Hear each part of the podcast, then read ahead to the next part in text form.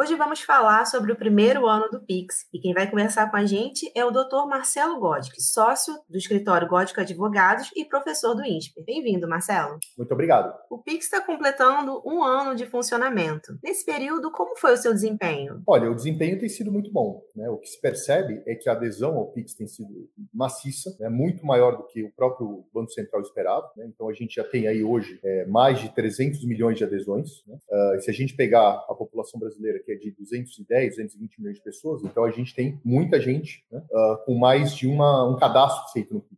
Gente tem aproximadamente entre 110 a 115 milhões de pessoas cadastradas, das quais mais ou menos 105 milhões já utilizaram o Pix. Então a gente tem aí basicamente metade da população brasileira que pelo menos uma vez utilizou o Pix. Né? E curiosamente, apesar de se uh, imaginar que as pessoas, somente as pessoas mais jovens estariam dispostas a utilizar o Pix, a gente percebe que as pessoas mesmo acima de 40, 50 anos, elas vêm utilizando constantemente o Pix mesmo aquelas mais próximas de 70 anos de idade. Então, o Pix acabou sendo um sucesso muito grande.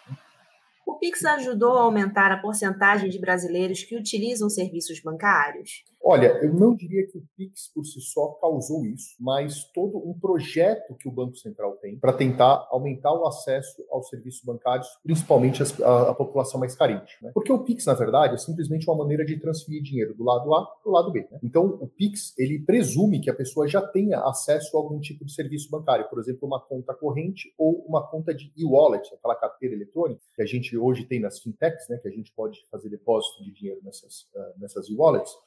Então, a pessoa ela precisa ter acesso a um outro tipo de serviço bancário previamente à utilização do Pix. Né?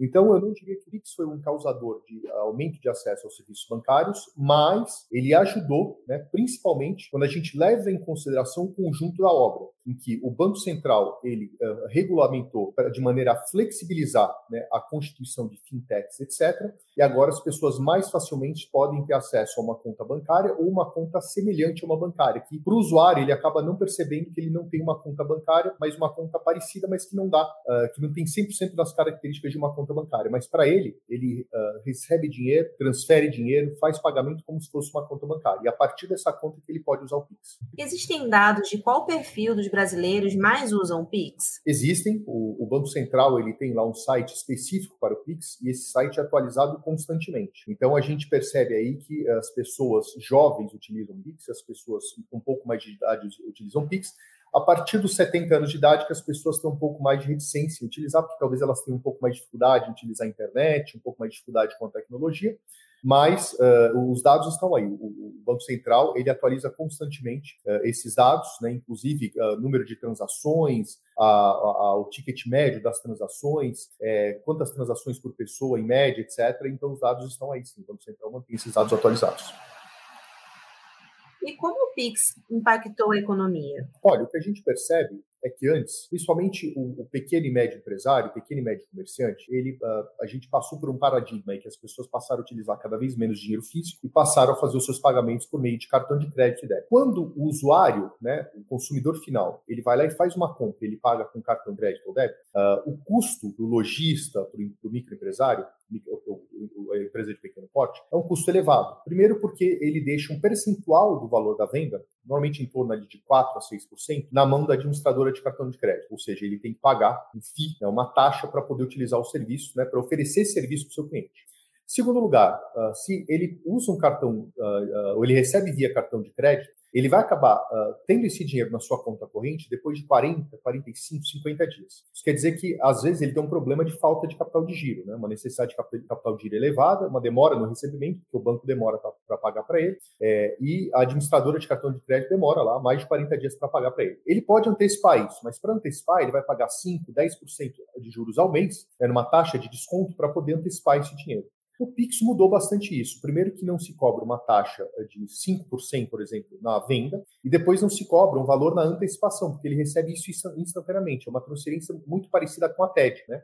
Então, para ele, o custo caiu muito, o custo da utilização do serviço bancário para poder vender o seu produto caiu muito. Então, para ele, passou a valer muito a pena. Né? Então, a gente tem aí uma maneira muito eficiente dos lojistas, dos prestadores de serviços, principalmente os de pequeno porte, de receber o dinheiro que eles têm direito a receber muito mais rapidamente e um custo muito mais baixo do que seria antes. Isso ajudou bastante na economia. E o que podemos dizer para quem ainda não aderiu por ter dúvidas sobre a segurança nas transações? Olha, o Pix uh, ele é simplesmente um sistema de transferir dinheiro de um lugar para outro. Né? Ele cria uma facilidade para a gente transferir dinheiro. Dito isso, toda facilidade abre portas para fraudes, para golpes, etc. O que eu diria é o seguinte: os golpes eles já existiam antes do Pix e eles continuam existindo com o Pix. Talvez agora tenha um facilitador maior, até porque uma vez feita a transferência via Pix, a gente não consegue pedir o estorno daquilo.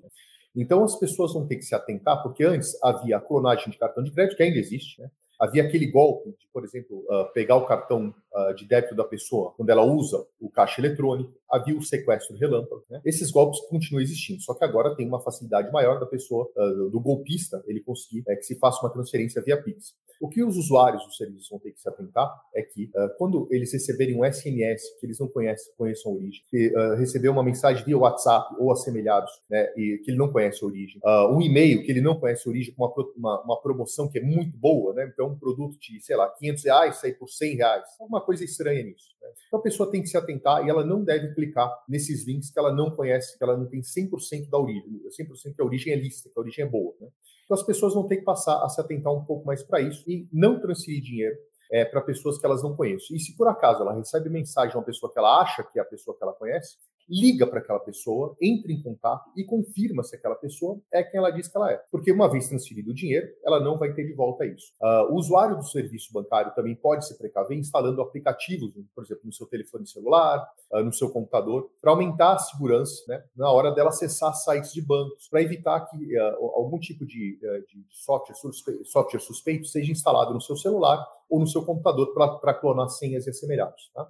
Então a pessoa também deve se precaver fazendo esse tipo de coisa para justamente evitar dar o acesso, facilitar o acesso para o golpista, para o bandido, uh, aos, sistemas que ela normalmente utiliza. Se ela fizer isso, ela vai acabar usando o sistema Pix com muita segurança ela vai transferir o dinheiro ou até receber dinheiro com muito mais eficiência, ela não vai ter qualquer tipo de problema. Mas as pessoas têm que ficar muito atentas. Se elas não ficarem, elas estão sujeitas a cair nos golpes mesmo. E para a gente encerrar a nossa conversa, eu gostaria de saber que mudanças e atualizações estão por vir. Olha, as próximas atualizações previstas para o Pix é o chamado uh, Pix SAC e o Pix troco. Então, às vezes eu estou no estabelecimento, eu preciso de dinheiro vivo, eu consigo, naquele estabelecimento, fazer algo que é parecido a um saque num caixa eletrônico. Eu transfiro via Pix pra, dinheiro uh, para aquele estabelecimento e se ele tiver dinheiro em caixa, ele pode me emprestar.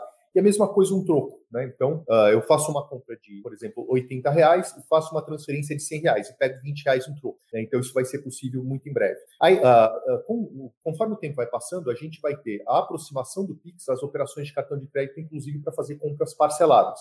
Então a tendência é que cada vez menos a gente utilize o cartão de crédito, né? Porque hoje o Pix ele já substitui muito facilmente o cartão de débito, né? E no futuro há uma tendência a gente também começar a substituir o Pix uh, no, no, cartão de crédito. Então, o, o banco, nosso banco de utilização constante, ele vai nos dar um crédito e a gente pode, por exemplo, programar, sei lá, 10 ah, transferências de 10 reais, ao invés de fazer um pagamento único de 100 reais. Né? Então, assim como a gente faz um parcelamento de 100 reais no cartão de crédito também. Então, a tendência é que isso venha acontecer no futuro. O Banco Central já anunciou essas medidas, só elas só faltam ser implementadas agora. Então, ao que me parece, a gente vai ter uma substituição cada vez maior dos cartões de, de débito, que isso já aconteceu bastante, e também depois a função de crédito também uh, tende a ser substituída pelo Pix né, conforme o tempo vem passando, e as novas medidas, as novas funcionalidades do Pix vêm sendo implementadas pelo Banco Central do Brasil.